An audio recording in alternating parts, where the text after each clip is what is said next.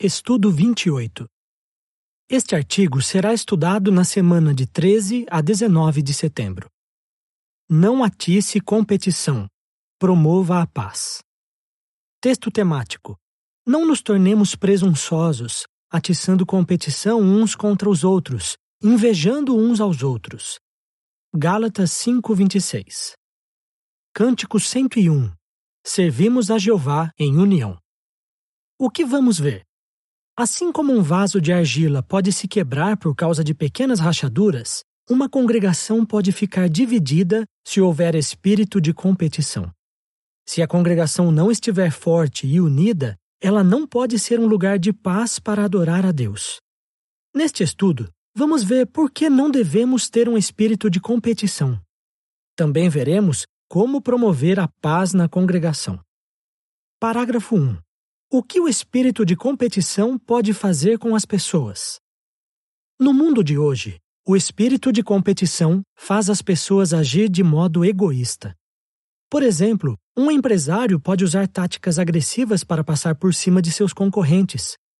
Um atleta pode machucar o jogador de outro time de propósito só para conseguir ganhar o jogo. Um estudante que quer conseguir uma vaga numa universidade famosa talvez trapaceie no vestibular. Nós, cristãos, reconhecemos que isso é errado. Atitudes como essas são obras da carne. Gálatas 5, 19 a 21. Mas sabia que, mesmo sem querer, alguns de nós podemos atiçar o espírito de competição na congregação? É importante prestarmos atenção a isso, porque o espírito de competição pode atrapalhar a união da congregação. Parágrafo 2. O que vamos ver neste estudo? Neste estudo, vamos falar de características negativas que podem nos fazer atiçar competição com nossos irmãos. Depois, vamos considerar exemplos de homens e mulheres fiéis dos tempos bíblicos que não se deixaram levar pelo espírito de competição. Mas antes, vamos analisar como podemos examinar nossas motivações. Examine suas motivações. Parágrafo 3. Que perguntas devemos nos fazer? De tempos em tempos, é bom examinarmos nossas motivações. Nós podemos nos perguntar: por que eu fico me comparando com outros? É para me sentir melhor?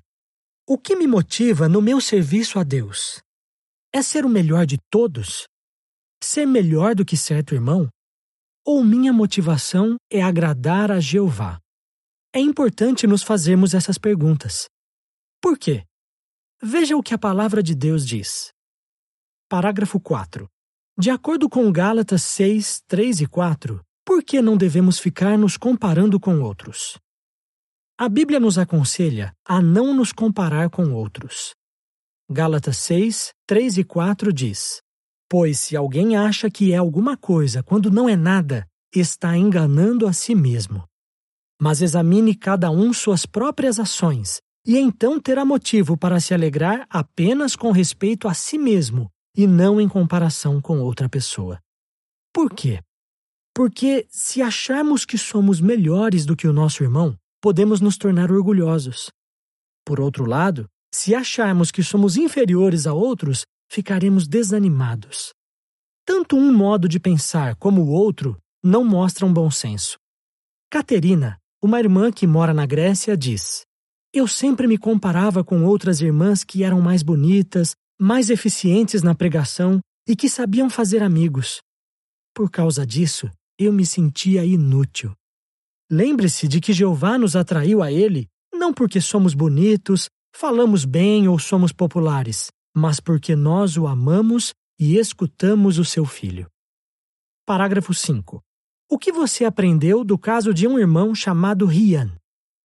Outra pergunta que podemos nos fazer é: será que os irmãos me veem como alguém que promove a paz? Ou eu estou sempre envolvido em algum tipo de briga? Veja o caso de um irmão chamado Rian, que mora na Coreia do Sul. Mesmo sendo ancião, houve uma época em que ele encarava outros irmãos que tinham privilégios de serviço como rivais. Ele conta: Eu era muito crítico com esses irmãos e muitas vezes eu não concordava com as coisas que eles diziam. Qual foi o resultado? Rian admite: minha atitude atrapalhou a união da congregação. Felizmente, alguns amigos de Rian o ajudaram a reconhecer seu problema. Ele fez as mudanças necessárias e hoje é um ótimo ancião. Se nós percebermos que temos a tendência de atiçar competição em vez de promover a paz, devemos agir logo. Cuidado com a presunção e a inveja. Parágrafo 6.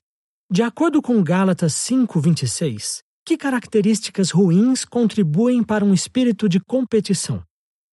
Gálatas 5:26 diz: Não nos tornemos presunçosos, atiçando competição uns contra os outros, invejando uns aos outros. Que características ruins podem fazer alguém manifestar o espírito de competição? Uma delas é a presunção. A pessoa presunçosa é orgulhosa e egoísta. Outra característica má é a inveja. A pessoa invejosa não apenas quer ter o que pertence a outra pessoa, mas também quer que a outra pessoa perca o que tem. Na verdade, a inveja é uma forma de ódio. Sem dúvida, devemos fazer todo o esforço possível para não ser contaminados por essas más qualidades. Parágrafo 7. Que exemplo mostra o perigo da presunção e da inveja? A presunção e a inveja podem ser comparadas com as sujeiras que contaminam o combustível de um avião. O avião pode até decolar, mas a sujeira pode entupir as mangueiras por onde o combustível passa. Como resultado, o motor pode perder a força pouco antes do pouso e fazer o avião cair.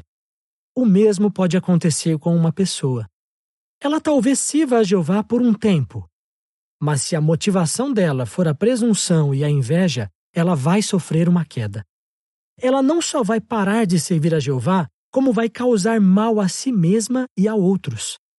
O que podemos fazer para nos proteger da presunção e da inveja? Parágrafo 8. Como podemos lutar contra a presunção? Nós podemos lutar contra a presunção por sempre nos lembrar do conselho que o apóstolo Paulo deu aos Filipenses. Não façam nada por rivalidade nem por presunção, mas com humildade considerem os outros superiores a vocês. Filipenses 2:3 se considerarmos os outros como superiores, não vamos ficar competindo com aqueles que têm mais talento ou habilidade do que nós. Pelo contrário, ficaremos felizes por eles. Ainda mais se eles estiverem usando suas habilidades para servir a Jeová. Ao mesmo tempo, os irmãos e as irmãs que têm muitas habilidades também precisam seguir o conselho de Paulo. Eles podem fazer isso por se concentrar em nossas boas qualidades. Se todos fizerem a sua parte, a congregação continuará em paz e unida. Parágrafo 9. Como podemos controlar a nossa tendência de sentir inveja? Nós podemos controlar nossa tendência de sentir inveja por desenvolver a modéstia, ou seja, por reconhecer que temos limitações. Se formos modestos, não vamos ficar tentando provar que somos mais talentosos ou mais habilidosos do que todo mundo. Em vez disso, vamos tentar aprender com aqueles que têm mais habilidades do que nós. Por exemplo, conhece um irmão da sua congregação que faz ótimos discursos? Então pergunte a ele como ele se prepara para fazer os discursos. Ou conhece uma irmã que é uma excelente cozinheira? Peça para ela algumas dicas de como cozinhar melhor. Você é jovem e acha difícil fazer amigos? Peça conselhos para alguém que se sai bem em fazer amizades. Dessa maneira, nós evitamos a inveja e melhoramos nossas próprias habilidades. Aprenda com os exemplos da Bíblia. Parágrafo 10. Que problema Gideão teve? Pense no que aconteceu com Gideão, que era da tribo de Manassés, e os homens da tribo de Efraim. Gideão e seus trezentos homens participaram numa batalha e tiveram uma vitória incrível. Eles podiam ter ficado orgulhosos, mas sabiam que só tinham ganhado a batalha por causa da ajuda de Jeová. Pouco depois, os homens de Efraim foram se encontrar com Gideão, mas não para elogiá-lo, e sim para discutir com ele. Pelo visto, eles ficaram com o orgulho ferido, porque inicialmente Gideão não os chamou para lutar contra os inimigos de Deus. Eles estavam tão concentrados em proteger a honra de sua própria tribo que não conseguiram enxergar o quadro maior. Gideão tinha ajudado a honrar o nome de Jeová e a proteger o povo de Israel. Parágrafo 11. O que Gideão disse aos homens de Efraim? Com humildade, Gideão disse aos homens de Efraim: O que foi que eu fiz em comparação com vocês? Então, Gideão citou um exemplo específico de como Jeová tinha abençoado a tribo de Efraim. Como resultado, os homens se acalmaram. Juízes 8, 2 e 3. Gideão estava disposto a deixar o orgulho de lado para manter a paz entre o povo de Deus. Parágrafo 12. O que aprendemos com os homens de Efraim e com Gideão? O que aprendemos desse relato? Com o exemplo dos homens de Efraim, aprendemos que não devemos nos preocupar mais com nossa honra do que com honrar a Jeová. E se formos chefes de família ou anciãos, também podemos aprender uma lição importante com Gideão. Se alguém ficar chateado com algo que fizemos, devemos tentar ver o assunto do ponto de vista dele nós também podemos elogiar a pessoa pelo que ela fez de bom. Isso vai exigir humildade de nossa parte, especialmente se ficar claro que a outra pessoa está errada. Mas manter a paz é muito mais importante do que provar quem está certo ou errado. A legenda da imagem relacionada com os parágrafos 10 a 12 diz: Por ser humilde, Gideão conseguiu manter a paz com os homens de Efraim. Parágrafo 13. Que desafio Ana enfrentou e como ela o venceu? Pense também no exemplo de Ana. Ela era casada com um levita chamado Eucana, que a amava muito. Mas Eucana tinha outra esposa, Penina. A esposa que Eucana mais amava era Ana. Só que Penina tinha filhos, mas Ana não tinha nenhum. Por causa disso, Penina provocava Ana continuamente para fazê-la se sentir aflita. Como ela reagiu? Ela ficou muito triste. Ela chorava e não comia. 1 Samuel 1, 2, 6 e 7. Mesmo assim, não há nenhum registro de que Ana tenha tentado se vingar de Penina. Em vez disso, ela abriu seu coração a Jeová e confiou que ele cuidaria do assunto. Será que mais tarde Penina começou a tratar Ana melhor? A Bíblia não diz. Mas o que sabemos é que Ana recuperou e manteve sua paz interior. Ela não estava mais com o rosto abatido. 1 Samuel 1, 10 e 18. Parágrafo 14. O que aprendemos com o exemplo de Ana? O que podemos aprender com Ana? Se alguém tentar competir com você de alguma maneira, lembre-se de que você está no controle da situação. Você não precisa entrar no jogo da outra pessoa. Em vez de retribuir mal com mal, tente fazer as pazes. Mesmo que ela não mude de atitude, você vai conseguir manter sua paz interior. A legenda da imagem relacionada com os parágrafos 13 e 14 diz: Por confiar que Jeová resolveria o seu problema, Ana recuperou a paz interior. Parágrafo 15. O que Apolo e Paulo tinham em comum? Por fim, Pense no que podemos aprender com os exemplos do discípulo Apolo e do apóstolo Paulo. Os dois sabiam bastante das Escrituras. Os dois eram bem conhecidos e eram instrutores excelentes. E os dois ajudaram muitos a se tornar discípulos. Mas nem Apolo nem Paulo se encaravam como rivais.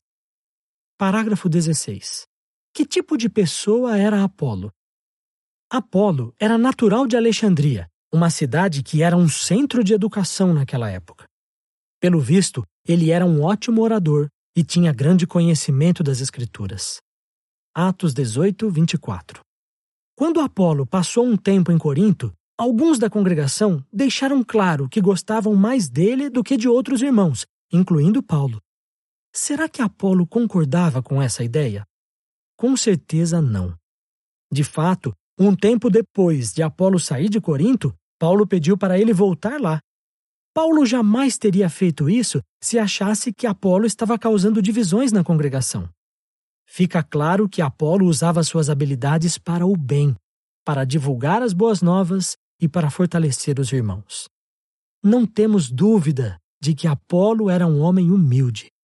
Por exemplo, nenhuma parte da Bíblia diz que Apolo ficou ofendido quando Áquila e Priscila lhe explicaram com mais exatidão o caminho de Deus. Atos 18, 24 a 28. Parágrafo 17. O que Paulo fez para promover a paz? O apóstolo Paulo sabia de todo o bom trabalho de Apolo. Mas Paulo não se sentia ameaçado por ele. Paulo era um homem humilde, modesto e de bom senso, e isso pode ser visto no conselho que ele deu para a congregação em Corinto. Quando alguns irmãos começaram a dizer: Eu pertenço a Paulo, ele não ficou se achando superior. Em vez disso, ele direcionou toda a atenção para Jeová Deus e para Jesus Cristo. 1 Coríntios 3, 3 a 6. Parágrafo 18. Com base em 1 Coríntios 4, 6 e 7, o que aprendemos com os exemplos de Apolo e de Paulo? O que os exemplos de Apolo e de Paulo nos ensinam? Nós podemos trabalhar duro no serviço de Jeová e até mesmo ajudar muitos a chegar ao batismo. Mas nós sabemos que qualquer sucesso que tenhamos é só por causa da bênção de Jeová. Apolo e Paulo também nos ensinam outra lição importante. Quanto mais responsabilidades temos, maiores as oportunidades de promover a paz. Somos muito gratos por ter na congregação anciãos e servos ministeriais que nos ajudam a continuar unidos e a ter paz uns com os outros. Eles fazem isso por basear seus conselhos na palavra de Deus. Eles não tentam chamar atenção para si mesmos, mas sim para nosso modelo, Jesus Cristo. 1 Coríntios 4, 6 e 7 diz: Irmãos, eu apliquei essas coisas a mim mesmo e a Apolo para o bem de vocês, a fim de que, por meio do nosso exemplo, aprendam a regra. Não vão além das coisas que estão escritas, a fim de que não fiquem cheios de orgulho, tomando o partido de um contra o outro. Pois quem torna você diferente dos outros? Realmente, o que você tem que não tenha recebido? Se você, de fato, recebeu tudo o que tem, por que se gaba como se não o tivesse recebido? A legenda da imagem relacionada com os parágrafos 15 a 18 diz: Por reconhecerem que era Jeová que estava abençoando o trabalho deles, Apolo e Paulo não se encaravam como rivais. Parágrafo 19. O que cada um de nós pode fazer? Cada um de nós recebeu de Deus um talento ou habilidade nós podemos usá-lo para servir os outros. 1 Pedro 4,10 Talvez você ache que não está fazendo muito. Mas lembre-se de que todos esses pequenos gestos que promovem a união são como os pequenos pontos de costura que unem as partes de uma roupa.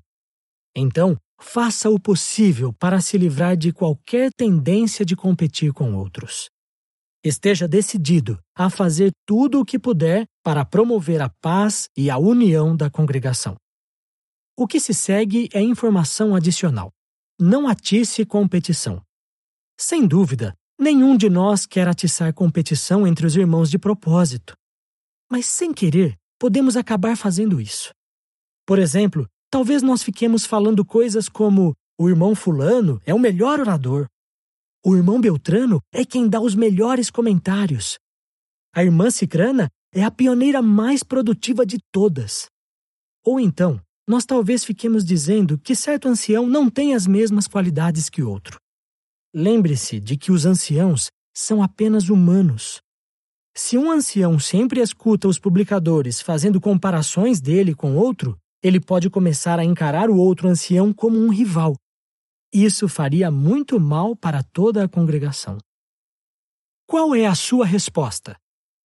Por que devemos examinar nossas motivações? O que vai nos ajudar a não promover um espírito de competição? O que você aprendeu com os exemplos de Gideão, Ana, Apolo e Paulo? Cântico 80. Provem e vejam que Jeová é bom.